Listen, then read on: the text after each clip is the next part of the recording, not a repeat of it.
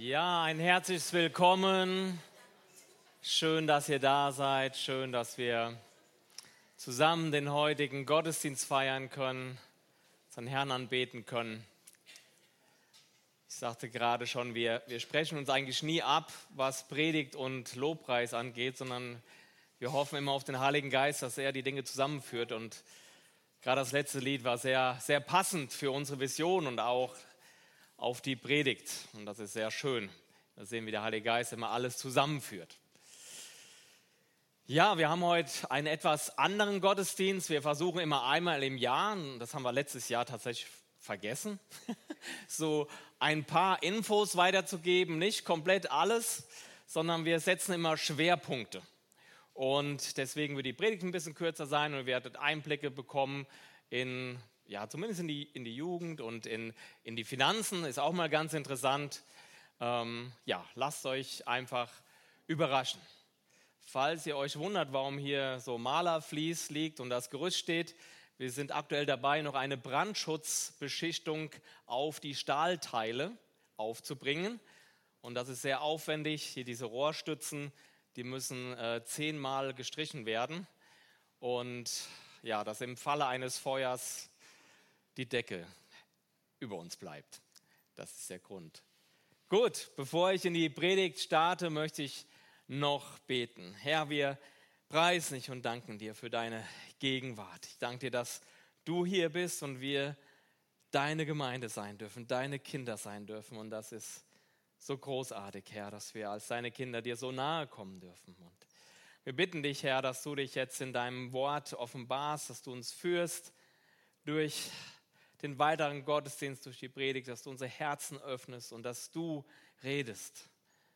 Danke dir, dass du darin treu sein wirst. Amen. Ja, Anfang dieses Jahres haben wir uns als Leiterschaft der Gemeinde, wozu die Ältesten und die Leiter und Leiterinnen der verschiedenen, der verschiedenen Dienste gehören, zu einem Leitertag getroffen. Und neben ein paar organisatorischen Dingen, die Jahresplanung und so weiter, die wir durchgesprochen haben, war es unser Hauptanliegen, für eine Vision zu beten, auf die wir uns als Gemeinde dieses Jahr hin ausrichten wollen. Und so haben wir uns an diesem Tag viel Zeit genommen, um zusammen zu beten, anzubeten, den Herrn vom ganzen Herzen zu suchen und ihm ja auch zu uns reden zu lassen. Und in dieser Zeit haben wir dann Eindrücke, Verse, Gedanken, Bilder, die uns der Heilige Geist geschenkt hat, auf ein großes Plakat geschrieben.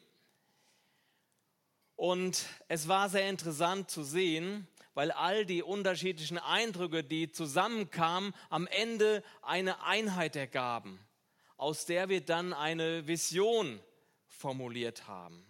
Und diese Vision möchten wir euch heute ja vorstellen, darüber möchte ich predigen. Und ihr seht sie schon, sie ist hier visualisiert an der Wand, habt ihr euch vielleicht schon gewundert, was steht da. Und äh, es ist so schön gestaltet worden und ihr habt, glaube ich, alle, ja, noch ein, genau, einen kleinen Zettel mitbekommen, damit ihr es mit nach Hause nehmt und euch daran erinnert. Und ich möchte sie nochmal lesen, die Vision. Das heißt, wir sehnen uns nach neuer Leidenschaft für Jesus, wollen unserer Berufung treu und würdig wandeln, Vergebung empfangen und schenken und uns von Jesus korrigieren lassen. Wir kehren zurück zur ersten Liebe. Ich glaube, wir alle sehen uns immer wieder nach neuer Leidenschaft für Jesus. Unsere Beziehung zu Jesus ist der Mittelpunkt unseres Glaubens. Und Beziehungen zu leben ohne Leidenschaft ist schwer, ist trocken. Ja, alles in unserem Glaubensleben ist so viel leichter, wenn unser Herz für Jesus brennt, oder? Und Leidenschaft bedeutet, was mit großer Begeisterung und Hingabe zu tun. Die Christen damals in Ephesus hatten diese Hingabe.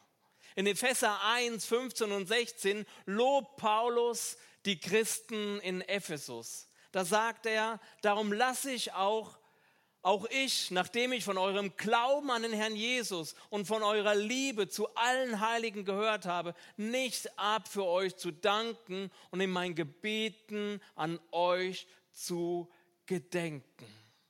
Diese Gemeinde hatte Leidenschaft und Paulus war davon begeistert. Wie sieht es mit unserer Hingabe und Begeisterung aus? Würden wir von Paulus das gleiche Lob bekommen?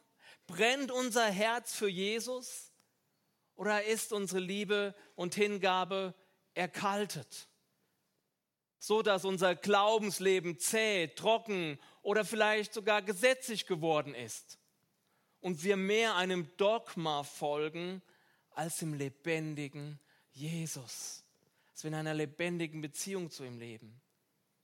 Und auch wenn du momentan keine Leidenschaft hast, dann bin ich aber sicher, dass du dich zurückerinnern kannst an Zeiten, wo du Leidenschaft hattest, wo du für Jesus gebrannt hast, wo du ihm voll Hingabe gefolgt bist, oder? Und das sind die Zeiten in der Regel der ersten Liebe. Die erste Liebe, wo du frisch zum Glauben gekommen bist und bereit warst, ja voller Freude, alles für Jesus und sein Werk zu tun. Erinnerst du dich an die Zeiten? Vielleicht war es nicht direkt am Anfang, vielleicht war es auch ein paar Jahre später. Aber erinnerst du dich? Interessanterweise hat die Leidenschaft bei den Ephesern mit den Jahren auch nachgelassen, wie es bei uns auch vielleicht ist. Ja, sie war scheinbar ganz weg. Davon lesen wir in der Offenbarung, in den Sendschreiben an die Gemeinde in Ephesus. Und da gibt es einiges zu loben. Die Gemeinde in Ephesus war vorbildlich. Und da gibt es einiges zu loben. Einiges lief richtig gut. Ihr Ausharren, ihre guten Werke, ihre reine Lehre. Nach außen hin war das eine gesunde und gute Gemeinde. Und dann heißt es in Offenbarung 2, 4, und 5, aber, aber ich habe gegen dich, dass du deine erste Liebe verlassen hast. Bedenke nun, wovon du gefallen bist und tue Buße und tue die ersten Werke. Also nach außen macht die Gemeinde ein gutes Bild. Aber, und das ist kein unbedeutendes Aber hier an dieser Stelle. Nach dem Motto, es läuft richtig gut bei euch, aber es wäre auch schön, wenn noch etwas von der ersten Liebe bei euch zu sehen oder zu spüren wäre. Nein, das ist ein gewaltiges Aber. Was besagt, bei euch läuft es richtig gut, ihr habt gute Lehre, ihr habt aus in der Bedrängnis, ihr arbeitet hart und werdet nicht müde, aber das ist alles nichts, weil ihr die erste Liebe verlassen habt. Und das erinnert uns an 1. Korinther 13, oder? Wo es um die Bedeutung der Liebe in unserem Leben als Christen geht. Dort heißt es sinngemäß, wenn du Weissagung hättest, ein Glauben, der Berge versetzt, wenn du all deine Habe deinen Arm gäbest, und deinen ganzen Leib dahin geben würdest, aber keine Liebe hättest, so würde dir das alles nichts nützen. Die Liebe muss die Grundlage für alles sein, was wir tun. Und deswegen die klare Aussage, aber ich habe gegen dich, dass du deine erste Liebe verlassen hast. Hört ihr, was hier steht? Verlassen, nicht verloren. Wenn ich über den Vers bisher nachgedacht habe, dann hatte ich immer im Sinn, dass es ganz natürlich passiert mit den Jahren, dass wir als Christen die erste Liebe zu Jesus verlieren. Am Anfang hat unser Herz gebrannt und dann ist sie so ein bisschen verloren gegangen. So wie das beim Verliebtsein zweier Menschen ist. Am Anfang sind die Schmetterlinge im Bauch und dann hört das irgendwann auf. Dann sind sie nicht mehr so da. Dann ist diese Verliebtheitsphase vorbei. Aber es heißt verlassen. Und verlassen ist eine bewusste Handlung, auch wenn es unmerklich sich über eine längere Zeit ähm, erstreckt. Ja, es ist eine längere, äh, eine bewusste Handlung. Nun, das Gute ist, wenn ich etwas verliere, dann kann es sein, dass ich es nicht wiederfinde, oder? Es kann sein, dass ich es nicht wiederfinde. Aber wenn ich etwas verlasse, dann weiß ich, wo ich es finde. Und das ist das Gute dabei. Und der Vers gibt uns eine klare Antwort darauf, wie wir zur ersten Liebe zurückkehren können. Dort heißt es, bedenke nun, wovon du gefallen bist und tue Buße und tue die ersten Werke. Bedenke. Wie war es zur Zeit der ersten Liebe? Was waren die ersten Werke? Erinnerst du dich noch, als Jesus in dein Leben gekommen ist, wie er dein ganzes Leben umgekrempelt hat? Was für eine Freude du hattest, die Bibel zu lesen? Wie du bereit warst, alles sofort umzusetzen, was du gelesen hast, ohne Gottes Wort in Frage zu stellen? oder anzuzweifeln, ob er es wirklich so gemeint hat? Wo du nicht gezweifelt hast, ob die Verheißungen, die dort stehen, wirklich auch für dich eintreten, sondern du hast sie einfach angenommen für dich und daran geglaubt. Erinnerst du dich, wie du Sachen aus deinem Leben rausgeworfen hast, die sich als nicht gut für dich offenbarten?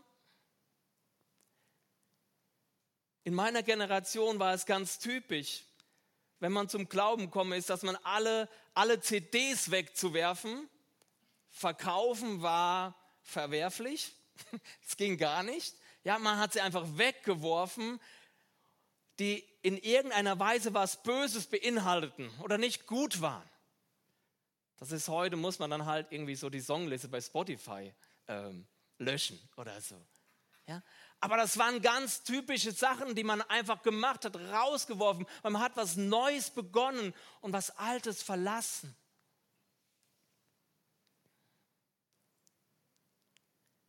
Erinnerst du dich noch, wie radikal du für Jesus gelebt hast? Wie er tatsächlich auf dem Thron in deinem Herzen regiert hat? Erinnerst du dich daran, wie du allen Menschen von Jesus erzählen wolltest? du mit Glauben und Hingabe gebetet hast. Erinnerst du dich, wie du unbedingt Jesus dienen wolltest? Du wolltest was zurückgeben von dem, was er dir geschenkt hat. Erinnerst du dich, wie du den Nächsten geliebt hast? Wildfremde Menschen wolltest du vielleicht manchmal einfach in den Arm nehmen, ob sie es wollten oder nicht, weil einfach die Liebe da war. Das sind die ersten Werke. Das sind die Werke, über die wir nie hinauswachsen. Es sind die einfachen Wahrheiten, die wir leben müssen, die Grundlagen der Nachfolge. Wir tun einfach das, was wir Jesus tun sehen. Back to the roots. Wir müssen zurückkehren zur ersten Liebe.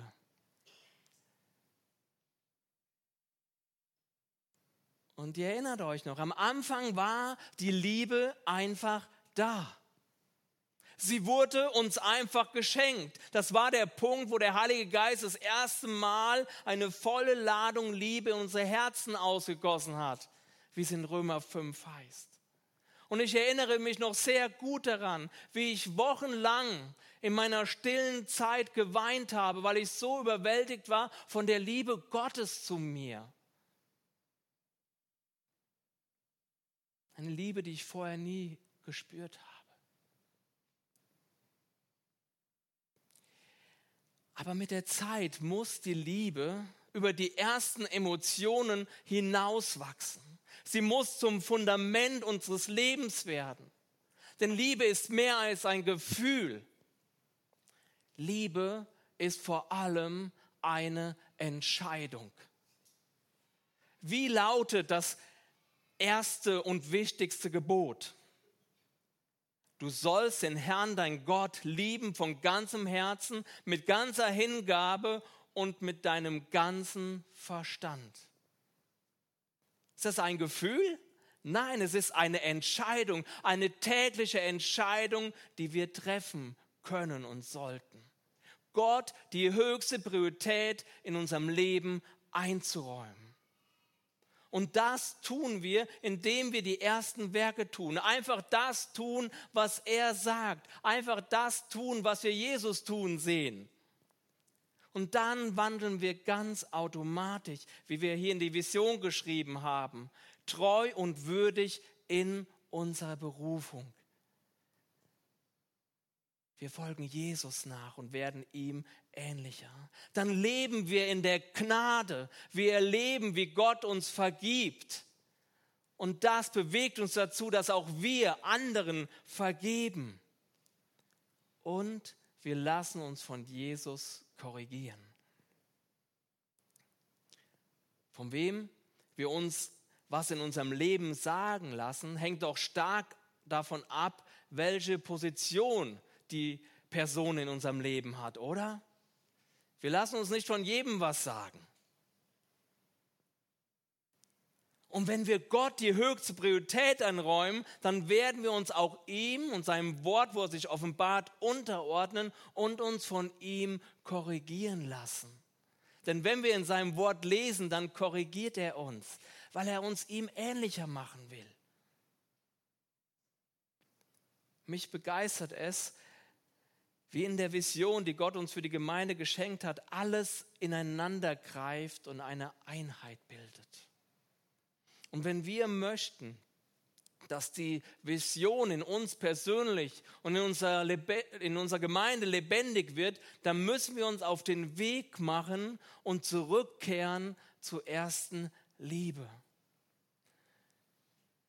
Ich bin davon überzeugt, dass wenn wir den letzten Satz in, in unserer Vision tun, sich der erste Satz erfüllen wird.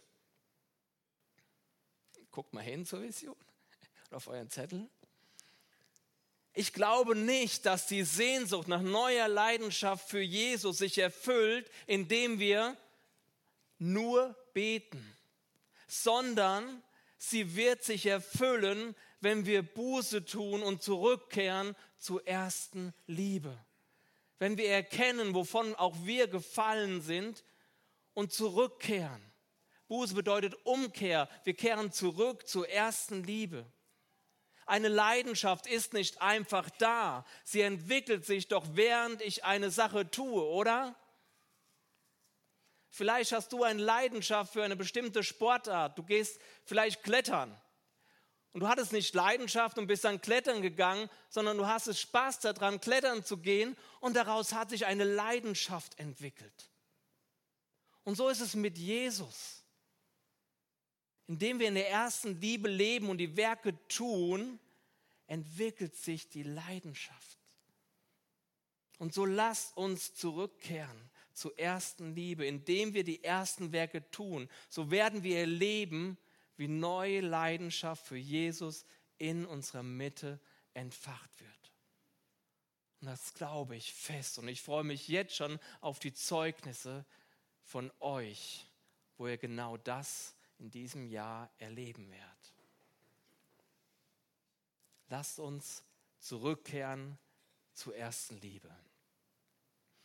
Danke, Herr, dass du uns diese Vision gegeben hast und du hast uns herausgefordert, zurückzukehren zu dir, zurückzukehren zu deinen Füßen, wie wir es eben auch in dem Lied gesungen haben, dass du der Mittelpunkt in unserem Leben wirst, dass du der Einzige bist, der uns erfüllen kann, dass wir nichts anderem Erfüllung finden, nur in dir. Herr, und wir haben uns alle hier irgendwo wiedergefunden und erkannt, ja, da sind Dinge erkaltet, da sind Sachen lasch geworden, da sind Sachen, die, die nicht mehr lebendig sind. Herr, ich bitte dich, Herr, dass jeder da an dem Punkt, wo er jetzt steht, Herr, dass er zurückkehren kann zu dir, zur ersten Liebe und die Werke zu tun, die ersten Werke. Und ich bitte dich, Herr, dass das dadurch diese neue Leidenschaft zu dir entfacht wird.